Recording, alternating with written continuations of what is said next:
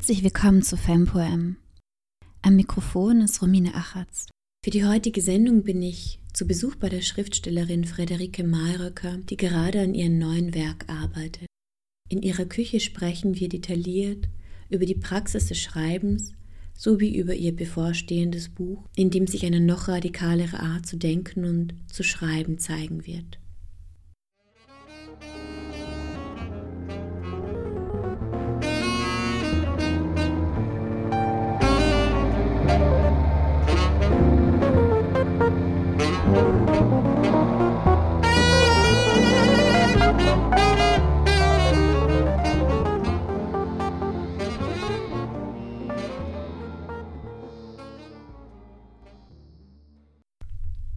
Würden Sie Ihr Schreiben als Praxis der Kultivierung von Empathie beschreiben? Das könnte man sagen, ja. Sehr schön. Das habe ich noch nie in der Weise formuliert, aber das ist, das gefällt mir, ja. Ja, vor allem geht es ja um Empfindungen. Man kann sagen, dass ich mit, mit Empfindungen arbeite.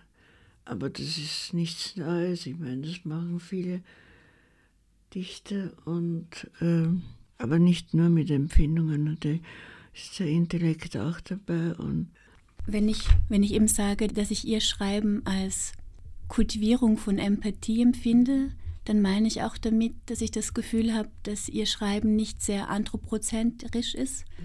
sondern sich einfühlt in alle Formen des Seins, sei es jetzt jene von einer Blume, von der Umgebung. Ich habe das Gefühl, dass es, wenn man auch so mit Spinoza denkt, dass der Körper affiziert ist von dem Milieu, in dem man gerade ist ja. und affiziert ist von der Umgebung und als würde dann die Umgebung aus einem heraussprechen und nicht das Selbst. Ja. Ich empfinde auch ihr Schreiben in einer gewissen Weise, wie man, wie auch Foucault gesagt hat, mhm. als Unternehmen der Entsubjektivierung. Die Frage ist natürlich sehr offen, aber empfinden Sie das auch so, dass Sie ihr, in Ihren Schreiben über dieses rein menschliche hinausgehen? Oh ja, das kann man schon sagen, weil ich ja durch die Dinge hindurch spreche. Also ich lasse ich lass zum Beispiel einen Kasten sprechen, so, sozusagen. Also ich lasse ihn zu mir sprechen.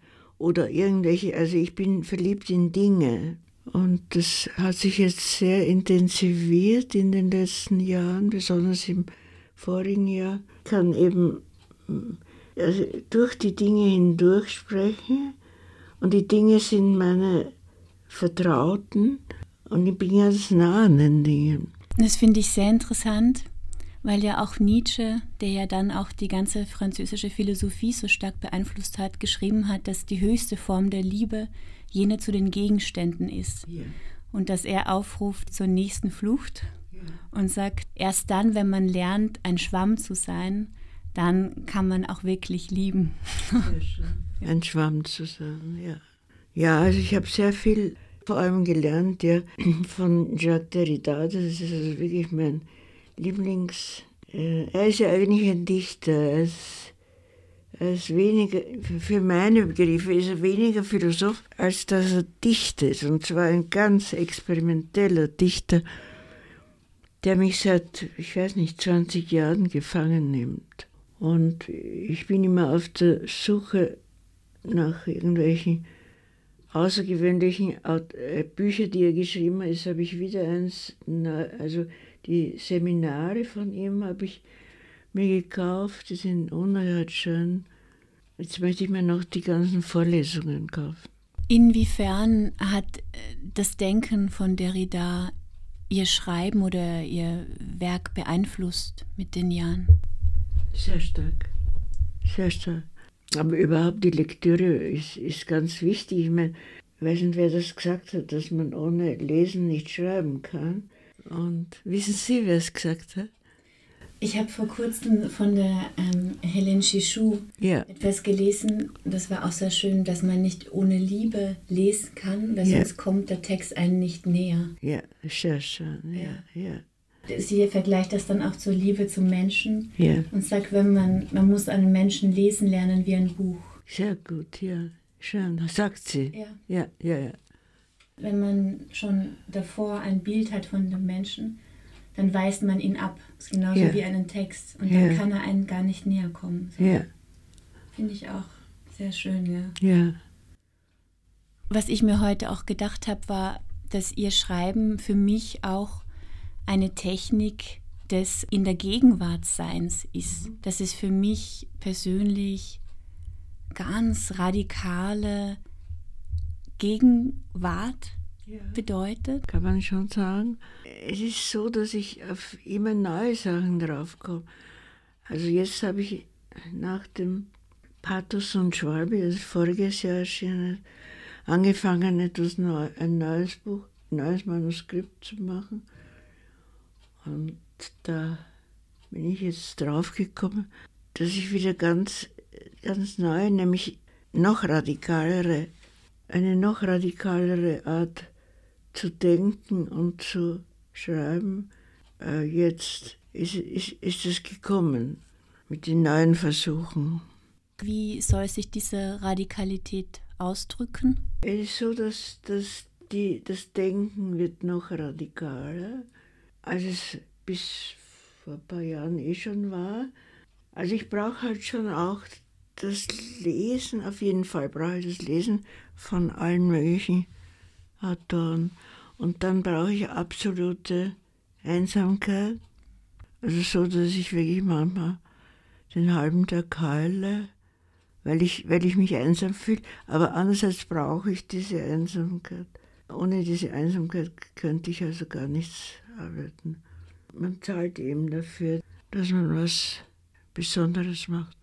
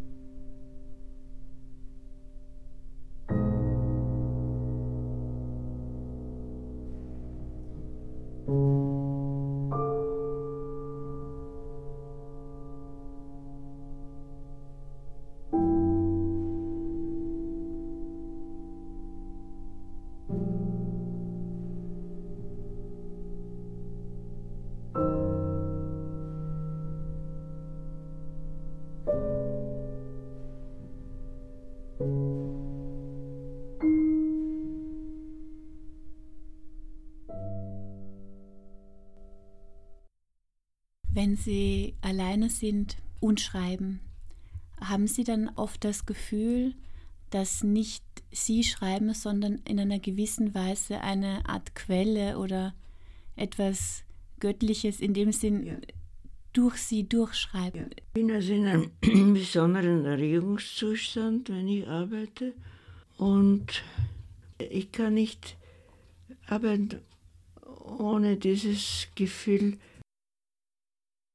Also ich weiß nicht, wie, wie andere Kollegen arbeiten, aber ich brauche die, eben diese absolute Einsamkeit. Und ich arbeite sehr viel mit Musik, mit Romantik und Klassik. Früher habe ich, solange Ernst Jandl gelebt hat, auch mit Jazzmusik gearbeitet. Aber das habe ich schon lange nicht mehr gemacht. Eben seit er nicht mehr lebt, kann ich mit Jazz wenig anfangen. Früher, wie wir das gemeinsam angehört haben, war, war auch die Jazzmusik für mich wichtig. Aber das ist nur so nebenbei. Aber Musik brauche ich schon immer dabei. Und dann drehe ich das so laut, ich habe Gott sei Dank keine Nachbarn. Also ich kann das ganz laut drehen. Mit welchem Werkzeug schreiben Sie? Haben Sie eine Füllfeder oder Kugelschreiber? Oder? Nein, ich schreib, ja, ich schreibe mit Kugelschreiber, Und also das ist so, dass ich eigentlich in der Früh schon anfange im Bett mit der Hand zu schreiben. Da habe ich so, so, so Zeug da, arbeite ich im Bett. Und, und dann, wenn ich das Gefühl habe, also jetzt kann ich, könnte ich dran gehen, also mit der Maschine zu schreiben. Und das tue ich dann auch. Also so äh, ohne mich anzuziehen und so, sondern nur einfach vom Bett dann direkt an die Maschine. Ich habe eine Hermes-Baby. Ich habe mehrere Hermes-Babys. Aber diesen, dieses, diesen einen, diese eine Maschine, die habe ich am liebsten und also das ist meine Maschine, mit der kann ich. Und, und dann kommt eben diese Phase, wo, wo ich das, was ich mit der Hand im Bett geschrieben habe, versuche dann mit der Maschine zu schreiben. Das verändert sich dann natürlich. Es bleibt nicht alles so, wie es ich es mit der Hand im Bett geschrieben habe. Und dazu brauche ich eben auch diese Musik. Also zum Teil eine romantische Musik Schumann und ja, alles Mögliche. Und es ist vielleicht auch interessant, dass ich dann jahrelang nur diese eine Platte spiele. Und dann, wenn ich, wenn ich sie dann schon im Kopf höre, sozusagen, ich brauche es dann nicht mehr aufzulegen, sondern ich höre es ja eh schon im Kopf. Und dann muss ich schauen, dass ich mir eine neue auswähle. Ich habe genug Platten. Ist diese Form von Wiederholung auch eine Form der Meditation? Mhm. Ja. Ja, ja, kann man schon sagen, ja. Und dann äh, natürlich, äh, ich schreibe sehr viel ab von ähm, die Lektüre. Die Lektüre, die regt mich äh, sehr an, also alle möglichen Arten von Lektüre, nicht nur Jacques Derrida, lese andere Sachen. Also manchmal, manchmal äh, lese ich Manchmal lese ich auch Sachen, äh, die von Kollegen gemacht werden. Also manchmal schreibe ich auch aus Briefen ab, sozusagen. Also sowohl aus meinen Briefen ab, als auch aus Briefen, die ich bekomme. Und äh, ich schreibe aber dann meistens den, den Namen dazu, wer mir diese Briefe geschrieben hat. Ich glaube, das habe ich immer das Gefühl gehabt, das muss man eigentlich machen. Sonst äh, ist es ein bisschen ein Diebstahl. Eine andere Frage über Zeit. Wenn Sie schreiben, haben Sie dann das Gefühl, dass Ihr Körper affiziert ist von einem Gefühl von Ewigkeit? Das weiß ich nicht, ob man das sagen kann. Ich meine, diese, diese Phase des äh, sehr erregt, erregten Schreibens, die dauert halt ein paar Stunden und dann spüre ich direkt, wie, wie sich das herausschleicht aus mir, aus meinem Körper, aus meinem Kopf. Es schleicht sich heraus und dann bin ich so leer plötzlich. Es geht von einem Moment einmal, also meistens nach zwei, drei Stunden, habe ich dann das Gefühl, Jetzt bin ich leer. Ich kann keinen Satz mehr. Ich habe noch nie einen Satz geschrieben. So ungefähr.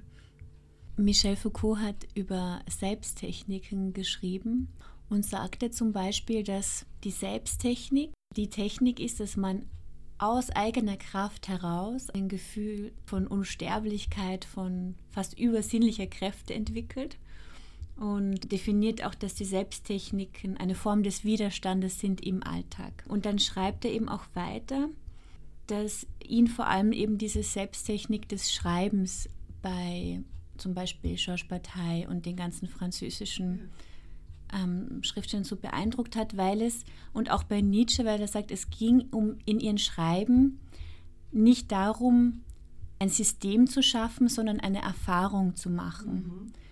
Und diese Erfahrung geht immer Hand in Hand mit einer Verwandlung und mit einer Entleerung. Ja. Und das finde ich so spannend, dass Sie jetzt eben gerade diesen das beschrieben haben mit dieser Entleerung. Ja, Entleerung, ja. Ja. Interessant. Es ist plötzlich aus. Diese Denker bezeichnet er als die Denker des Außens. Und da habe ich jetzt gedacht, dass vielleicht eben auch ihr Schreiben eine Erfahrung des Außens ist. Ja, Ja. ich könnte zum Beispiel, wenn ich, äh, wenn ich eingesperrt wäre, könnte ich überhaupt nichts schreiben. Ich brauche unbedingt diese sogenannte Außenwelt. Ja. Und die Außenwelt kann sein, dass wenn ich da rausschaue beim Fenster, vor allem dann, das anders zeige ich Ihnen dann, da habe ich den ganzen Himmel von einem, einem Fenster. Und das ist für mich auch eine der größten Anregungen. Ich stehe am Fenster, an so einem Kippfenster, an diesem einen Fenster, das nach Westen geht. Und das sind so herrliche Himmel. Die, sind also, die spielen alle Farben. Und das regt mich dann sehr an. Da stehe ich dann am Fenster und notiere dann. Also die Außenwelt ist ganz wichtig. Das Außen an sich, bei Foucault zum Beispiel, wenn er eben schreibt über das Außen in der Literatur, da meint er zum Beispiel auch, dass man durch das Schreiben oder durch die Poesie in einen Raum kommt, hinter der Poesie, oder dass man in eine Stille geleitet wird. Ja. Und diese Stille kann ja eben auch eine Lehre sein, die man aber nur erfahren kann durch das Schreiben oder durch das Lesen. Ja, ja das, das ist gut. Das ist gut, ja. Experience. Dieses Wort Experience in dem Sinn, dass man experimentiert und gleichzeitig eine Erfahrung macht. Ich habe gelesen, dass Sie auch Ihr Schreiben als Experiment gesehen haben und Ja. möchte Sie eben dazu fragen, was äh, für Sie äh, Experimentieren mit Sprache bedeutet. Also, das habe ich eigentlich immer gemacht, aber es hat sich doch sehr viel innerhalb dieser vielen Jahre und Jahrzehnte des, des sogenannten experimentellen Schreibens hat sich ja dann innerhalb dieser Phase, Phasen, muss man sagen, sich immer wieder gewandelt. Und ich habe Bücher, wo ich vom Experimentellen abgegangen, weggegangen bin. Weil mir das, wie ich dann immer auch geschrieben und gesagt habe, es ist mir auf die Nerven gegangen. Ich wollte, ich wollte was anderes. Ich wollte nicht immer diese Sache machen. Weil ich habe ja die Anfänge, also in den 50er, 60er Jahren, habe ich ja äh, wirklich solche Experimente gemacht mit der Sprache, dass man es ja kaum mehr lesen konnte. Also man hat dann wirklich nicht gewusst. Und da habe ich mir gedacht, das, ist, das kann ich nicht machen, das, so, so geht es nicht weiter. Und da habe ich dann eine Phase gehabt, wo ich dann eben nicht exper experimentiert habe. Aber dieses Experimentieren, Experimentieren, das ich seit vielleicht fünf oder acht Jahren oder zehn Jahren, was ich mache, ist wieder ein anderes Experimentieren. Und es wird meines Erachtens, also eben, wie ich schon, glaube ich, jetzt mich wiederhole, ein, ein radikales Arbeiten. Und ich sehe alles vor mir, bevor ich es aufschreibe, bevor ich in die Maschine schreibe, sehe ich dann alles. Während der erste Jan hat immer alles gehört, bevor er es aufgeschrieben hat. Und ich sehe immer alles so, wie wenn es ein, so ein Zettel wäre, das so schwebt. Und dann, wenn es so schwebt, dann kann ich es auch in die Maschine schreiben. Das ist interessant. Ja, hört sich verrückt an, ne? Ich höre es zum Beispiel. Ja, Sie hören. Ja. Ja. Ich hatte das auch schon ganz früh, dass ich dann immer wie eine, eine andere Stimme, Ja, die, dann, die ich dann aufge... Ich habe dann einfach nur geschrieben, ja, aber die Stimme hat so gesprochen. ja. Und Sie haben das aufgeschrieben, was die Stimme gesagt hat. ja, ja. Ja, Also das, ich habe oft stundenlang geschrieben und das war... Aber es war für mich normal, weil ich dachte, das macht, hat jeder Mensch so. dass ich immer diese Stimme, diese Stimme geschrieben habe. Ganz witzig. Das haben sie hat sicher nicht jeder Mensch. Habe ich auch dann das später herausgefunden. Ja. Aber, aber für mich, ich habe das nicht hinterfragt. Ja. Und, und Sie schreiben schon seit lange, haben Sie Bücher gemacht? Also ich habe jetzt, habe ich eine Veröffentlichung im Sommer, aber ich habe nie die Dinge, die ich wirklich geliebt habe, veröffentlicht. Ja, ja ist aber schade. Total. Ja. Ich habe auch sicher 50 Bücher zu Hause, weil ich auch ein bisschen wie Manie fast, ja. man dann aufsteht und schreibt. Ja.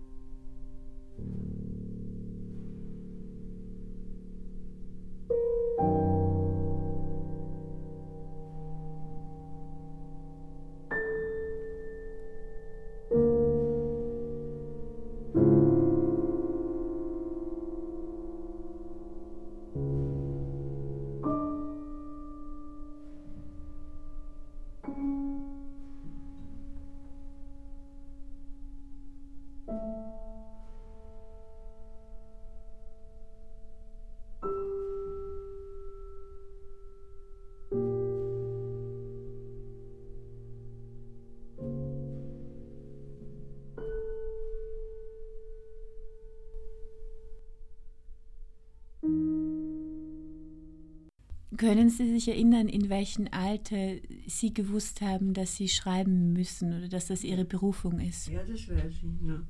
Und zwar war das äh, bei der Veröffentlichung meines ersten Buches, das heißt des zweiten Buches. Das erste war in einem furchtbaren Verlag, das war nach dem Krieg. Das war so ein kleiner Verlag und die Sachen, die da erschienen sind, die sind sofort wieder untergegangen. Kein Mensch hat es angeboten, kein Mensch hat es ge gelesen. Aber dann war ich zuerst beim, Luchterhand Verlag, da hat es mir aber nicht gefallen und bin dann zum, Gott sei Dank zum Surkamp Verlag. Also dieses äh, zweit, erste oder zweite Buch, muss man sagen, war Tod durch Mosen, hat es geheißen. Und da habe ich plötzlich gewusst, ich muss schreiben. Ich muss schreiben. Habe aber einen Brotberuf angestrebt, weil man ja überhaupt nicht, ich kann jetzt noch nicht leben vom Schreiben. Und dann war ich auch bei Surkamp und, und aber äh, bei diesem Buch äh, äh habe ich gewusst, jetzt bricht die Zeit an, wo ich, wo ich weiß, dass ich, dass ich immer schreiben werde, bis zum letzten Atemzug. Und so, das weiß man dann. Empfinden Sie Ihr Schreiben als körperliche Erfahrung auch? Ja, total ja. körperlich, ja. Ich empfinde Sie auch als sehr gute Beobachterin mhm. und wenn Sie sagen, die Gegenstände sprechen zu Ihnen, ja. dann sind Sie in dem Sinn auch eine Form von Medium. Von? Vom Medium. Ja. Für, für also etwas, was außerhalb von Ihnen ist, ja. wird transformiert und kommt dann als Text hervor. Ja. Also wie Alchemie eigentlich. Ja, vielleicht hat das was mit Alchemie zu tun. Das haben mir schon einige Leute gesagt. Das ist mit Alchemie. Aber ich weiß nicht, also ich würde das, ich glaube, ich kann's, würde es nicht unbedingt sagen, aber es ist interessant, dass das schon öfter äh, gefragt wurde. Ja, ich beobachte, also ich kann zum Beispiel, zum, fällt es mir furchtbar schwer, mich mit Leuten, also auch mit Lieben oder Leuten, die ich sehr schätze und so weiter, mich zusammenzusetzen, Kaffeehaus und so, weil ich während der ganzen Sitzung so kann ich gar nicht richtig mitdenken, weil ich ja ununterbrochen nur beobachte. Ich beobachte dann das, die, das Gesicht des Sprechenden und ich gehe so gerne ins Café Sperl und was da rundherum passiert, das ist ja unglaublich. Also man sitzt da, ich habe das die Dreierloge, das heißt, ich habe den Überblick über die eine Seite und, und meinen Rücken aber zur anderen. Aber was, was ich da alles beobachten kann, also was da alles passiert, was da neben mir, was vis-à-vis und so. Ich weiß nicht, ob Sie das Café, ob Sie das kennen. Ja. Haben Sie es gern? Sehr gern. Ja. ja, ja. Schreiben Sie im Café halt? Manchmal, ja. ja. Früher mehr als jetzt. Ja. Ja, nein, immer noch viel. Wenn ich äh, viel, ganz viel schreibe, dann brauche ich das manchmal auch alleine, mich irgendwo hinzusetzen. Wollen Sie was trinken? Ähm, ja, gerne. Dann nehme ich da noch was. Ich meine, was mir jetzt noch einfällt, weil ich eben früher von dem Schreiben als Unternehmen der Endsubjektivierung gesprochen habe. Mhm. Ich habe das Gefühl, dass es im Schreiben, ich würde sagen, nicht in jedem Schreiben. Zum Beispiel in Ihren Schreiben bemerke ich eben, dass das Ich oder das Subjekt nicht so präsent ist. Es ist nicht so zentral. So empfinde ich das. Und während dem Schreiben erschafft man ja mit den Worten neue Körper und mhm. ständig neue Körper außerhalb vom eigenen Körper. Würden Sie das zum Beispiel, das Schreiben auch in einer gewissen Weise als Technik der Selbstmultiplikation beschreiben, dass man eben viele wird und immer mehr? Das habe ich noch nicht empfunden. Also ich, ich bin ich, ich und nur, dass ich mich wundere manchmal. Also ich wundere mich dann über mich und über, über das Arbeiten und bin dann sehr aufmerksam und ich bin auch sehr religiös, also ich bete auch beim Schreiben und es ist halt für mich wirklich, also das können Sie auch nachfühlen, Sie können das nachfühlen, ähm, das Schreiben eigentlich dann alles ist. Für mich wirklich alles. Aber, jetzt muss ich noch was einschieben. Es gibt dann nach Tagen, wo ich gut gearbeitet habe, wo ich so intensiv gearbeitet habe, gibt es dann so Tage, die sind vollkommen leer. Habe ich das Gefühl, jetzt werde ich nie mehr auch nur eine Zeile schreiben. Das sind furchtbare Tage. Und dann lese ich oder gehe, gehe da ein bisschen herum und früher habe ich stundenlang natürlich Be Bewegung gemacht, also weggegangen und so. Das kann ich aber jetzt, bin ich vor drei Jahren so gestürzt in Graz und seither gehe ich mit so einem Rollator und das, äh, da fühle ich mich wirklich als behindert und kann nicht mehr so, so drauf losgehen wie früher. Und das, das ist für mich traurig und da leide ich auch drunter.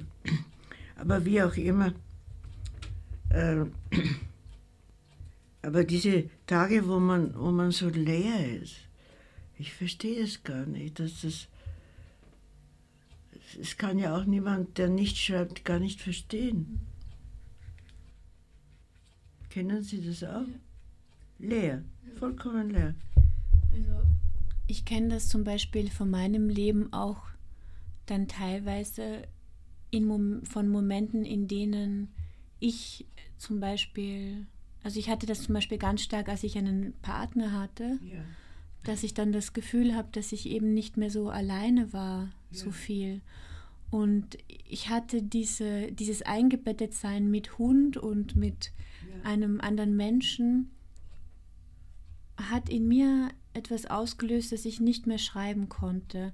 Und das, da habe ich auch sehr gelitten, weil ich nicht verstanden habe, warum, weil ich davor ja wie besessen oft eben ja. stundenlang geschrieben habe. Und auf einmal habe ich mich total von mir selbst entf entfernt. entfernt ja. möglicherweise auch nicht ganz authentisch gelebt und im Schreiben empfinde ich, muss ich immer so schonungslos ehrlich sein ja. zu mir. Und ich konnte das vielleicht auf unterbewusster Weise nicht. Und deshalb habe ich mich auch eine gewisse Weise von diesen authentischen Schreiben entfernt und natürlich schon viel Philosophie gelesen, ja. Wissenschaft. Aber ich habe mich von meinem persönlichen Schreiben entfernt und es war so schön, eigentlich erst durch den Schmerz ja. wieder dann da reinzukommen. Ja. Aber für mich ist auch sehr oft der Schmerz ein Auslöser, um wieder bei mir sein zu können und ein Eingang wieder in mein, in mein Schreiben und, und bei mir sein, ja. weil ich vielleicht mich zu stark entfernt habe von mir oder zu stark auch in eine Symbiose gegangen bin mit einer anderen Person, dass ja. ich gar nicht mehr. Ja, das darf man überhaupt nicht. Ja. Man muss ganz allein ja. leben. Ja. ja. Und, und ein Hund ist natürlich was Wunderbares. Ich habe immer, ich hätte immer gerne einen Hund gehabt. Aber jetzt muss ich Ihnen was erzählen. Ich war ein, ein Jahr und ein halbes Jahr in Berlin, die, äh, die Stipendium, und habe einen Leihhund gehabt. Also die Leute, wo ich gewohnt habe, die haben einen entzückenden Hund gehabt, einen kleinen, einen Dackel. Und der hat sich an mich sehr, sehr angeschlossen und ich habe mich an ihn angeschlossen und bin stundenlang, ein Jahr lang, während ich da in Berlin war,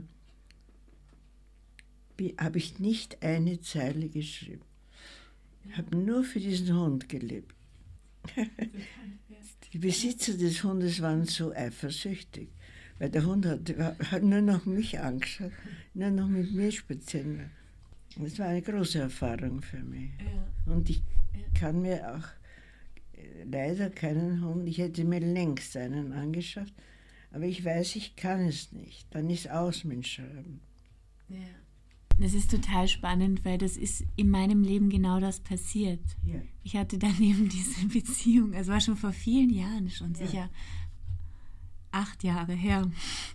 Ja. Aber ich habe dann mit dem Schreiben, es ist nicht mehr gegangen, da war dieses kleine Wesen da, er war noch ein Baby. Und ich habe ich hab jetzt in den letzten Jahren viel in Japan gelebt. Und dort konnte ich am besten schreiben, weil ich wieder alleine war. Das war Schön. großartig. Aber was war da mit dem Hundel? Er war bei meiner Familie, also von mein, bei meinen Eltern am ja. Land. Ja. ja. Was war das für ein Hund? Ich habe ihn immer noch. Er ist ein, ein Mischling. Er hat heute einen Babysitter. Aber ich habe mich jetzt nach, ich habe jetzt acht Jahre gebraucht, damit ich neben ihn schreiben kann. Und das funktioniert jetzt. Gut. Seit diesem Jahr erst so Gut. richtig. Ja. ja. Aber es ist, ich kann das extrem gut nachvollziehen, diese Erfahrung. Was ich auch sehr schön fand, ist, dass sie auch so oft schreiben können, dass sie weinen. Ja, habe ich immer geweint beim Schreiben, ja. ja.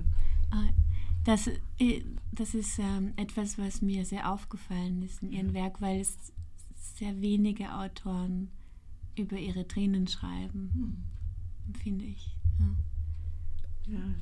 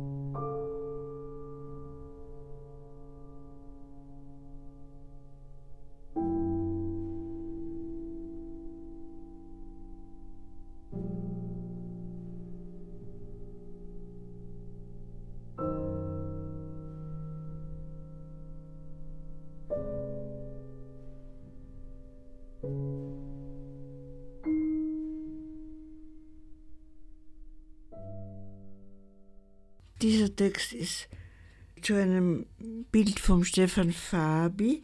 Das ist ein Südtiroler. Und da, hat, und da ist ein Bild von ihm, das heißt Selbstbild. Und da habe ich was dazu gemacht. Was souffliert uns Natur? Was souffliert uns die Kunst? Mehr als alles küsst uns der Wald, ach, wie uns der Wald küsst. Welchen küsst? Es gingen, Entschuldigung, es singen die Kirschbärchen, knarrender Kopfsalat, wie das Morgenlicht, wie die Kralle des Morgens, die Backe ritzt oder kratzt. Ich meine Love and Glory des Stefan Fabi tauchte plötzlich in der Hotelhalle auf, dass ich meine Arme ausbreitete, die Wiedersehensfreude anzuzeigen, etwa ein Furioso, um Himmels willen Wasserfarbe auf Pappe, eingebettet in Landschaft, vier, äh, sieben Frauen ist gleich Plejaden, 210 mal 105 cm, Holzschnitt auf Leinen 4 bis 14, wangig, rosa, wangig, Frau Nummer 4, nie vorher ähnliches mir erschienen, rosa, wangig, saugend, mein Lippenpaar und so weiter, kniend, Kleeblatt, Stadt, Herz, Federn, Stadt, Haar, hinter Eibenhecke, Plejaden, lichtblaue Wasserfarbe der kroatischen See, lichtblauer Blust des Himmels mit ganz kleiner Schere, Tapete, beschnitten, winziger, lieber Schnee. Was zählt, sind die unvollendeten Sätze. Ach, diffus in der Tram. Habe mich in die Natur verknallt, habe mich in die Kunst verknallt, Figur von Selbstbild, Figur aus Holz, wird an die Wand gestellt, der Betrachter kann durch die zwei Löcher im Kästchen schauen und die Sichtweise der Figur einnehmen, Originalgröße, circa 1,70 Meter Höhe etc. Ebenso ich an die Eingangstür mich pressend, durch die die Sicht vergrößernde Optik der Luke lugend, piepend. Eine kolossale Parole, La Brut, knickte Papillon, nämlich aus Holz. Was hatte ich durch Luke gesichtet? Was hatte Figur durch die Luken des Kästchens gesichtet? Etwa Blick in Wäldchen, auf Flüsschen, auf Schriften von Poesie oder wie damals im Stadtpark die Sicht auf jenseitige Wildnis. Ich meine, das Honigbrot des Stefan Fabi, ein Blizzard, nämlich 11.01.2019, sandte mir Briefe, in welchen verwelkte Blumen ich meine. Sie hörten Romine Achels im Gespräch mit Friederike Mayröcker über das Schreiben.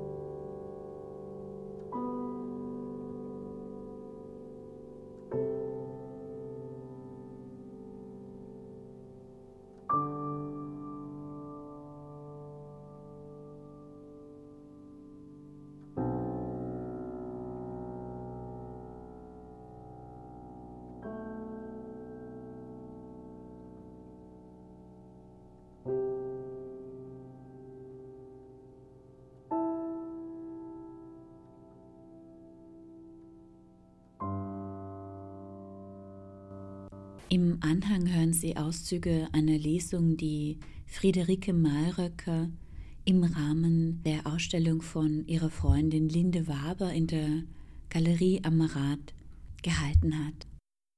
Als ich aufwachte, war der Himmel verhüllt mit grauen Tüchern und paar Bienen brummten am Fenster. Manchmal diese Tiere benommen, als hätten sie sich getunkt in den Frühsommer, welcher mit raffinierter Wolke etc., mit Biene und Brise am Fenster, weh mir! Ich meine, es war märchenhaft. Und dass die Sprache verwunschen war, in dieser stocksteifen Gesellschaft von Bienen, weißt du? Eine Schere in den Socken im Vorlass. Hassenswert am Morgen irgendwelchen Verpflichtungen nachgehen zu müssen. Dieser Komfort eines Klaus Reichert, sage ich. Eine alte Biene am Fenster vor dem Zusammenbruch. Ich meine, alternative Biene. Eine Collage von Ärzten im evangelischen Krankenhaus wanderte, nun ja, in der Einschicht der weißen Lilien baumlange Studien, nämlich hatte drei Wochen eine Schreibblockade, über die ich tatsächlich in Tränen ausbrach. Immer wenn ich an dem Wäldchen der Hamburger Straße vorbeikam, erinnerte ich mich an eine Aufführung eines Beckett-Stückes in der Werkstatt des dortigen Avantgarde-Theaters. Gegen Abend ein Zitronenfalter am Fenster, sehr delikat. Ich lege dir mein Herz zu Füßen. 30.05.2018 in der Einschicht des roten Rhabarber Haare geschnitten bekommen, bedeutet das Leben abgeschnitten bekommen. Wenn du träumst, dass dir die Haare geschnitten werden, sagt Kalmus, wird dir das Leben beschnitten werden. Ich habe Angst, ich verstecke den Daumen in meiner Faust. Wenn dir im Traum die Haare geschnitten werden, wirst du bald sterben. Ich ersticke im Müll. In der entweihten romanischen Kirche von Krems presste ich die freigelegten rosa Blumen ans Herz und den dicken Fisch. Und ich aß von dem Fisch an der Wand der entweihten Kirche. Und der Fisch war bekömmlich. Und ich patrouillierte, dieses Wort hatte ich im Traum gelesen und ich wandelte unter dem kolossalen Steg der kolossalen Violine viele Stunden in der entweihten Kirche, aber der dicke Fisch folgte mir weinend und ich umhalste den Fisch. Und er sprach zu mir und er sagte mir meine Zukunft voraus, meine Zukunft in der feuchten Erde. Und ich erstickte in der feuchten Erde und ich hatte mein süßes Leben verloren, dieses mein süßes Leben, welches mich so sehr beglückt hatte, so viele Jahre und Jahrzehnte. Indes die rosa Blumen an der Wand der entweihten Kirche die Augen aufschlugen und mich geleiteten in einen tiefen Wald. Es muss so sprießen, was ich schreibe, so Spitzereien vom Traum und so weiter. Und ich habe einen großen Zorn gehabt. Und als ich mit diesem Zorn meinen Arzt aufsuchte, wunderte er sich und sagte, ich habe dich noch nie mit einem so großen Zorn gesehen. Und was sei geschehen? Ich hatte plötzlich das Wort Kalmus erfunden und ich schlug im botanischen Lexikon nach. Und die Zunge des Kalmus leckte mir die Hand und er fraß meine Hand und wir waren einander verfallen.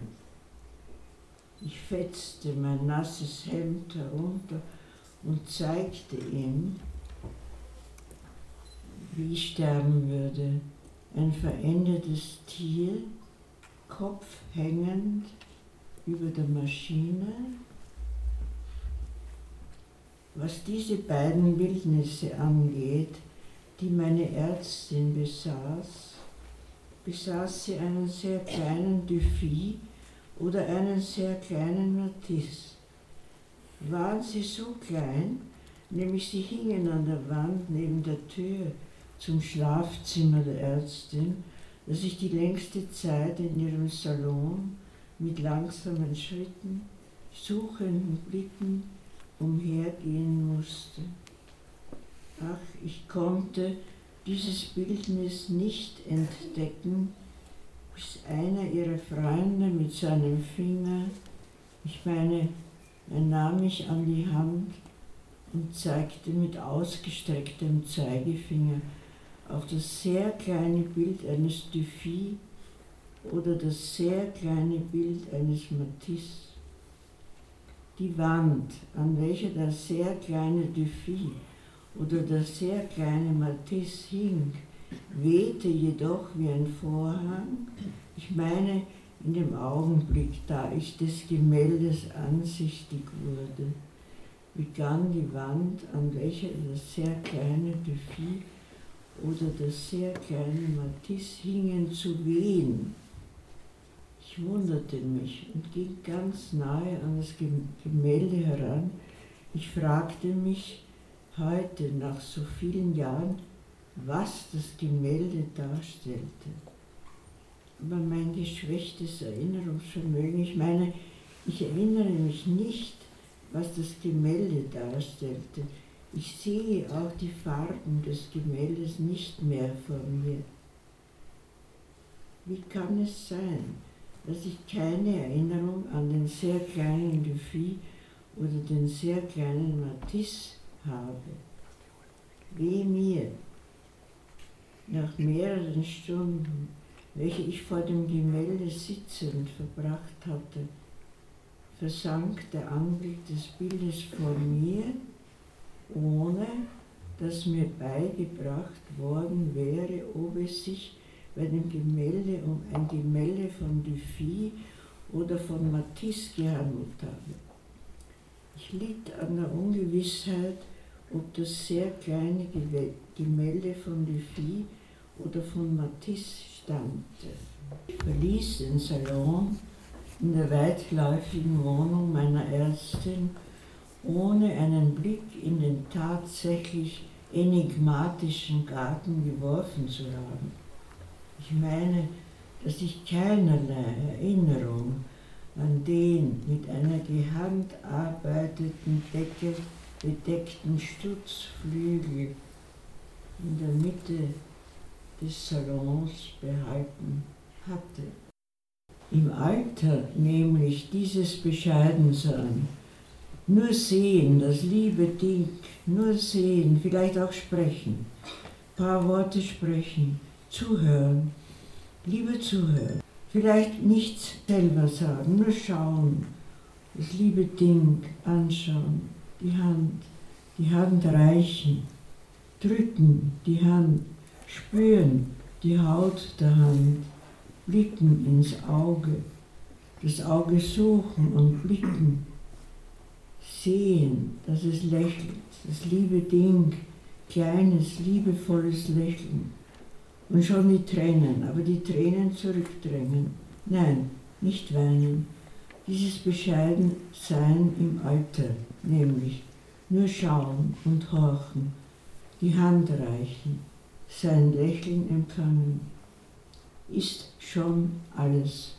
Mehr ist nicht vonnöten.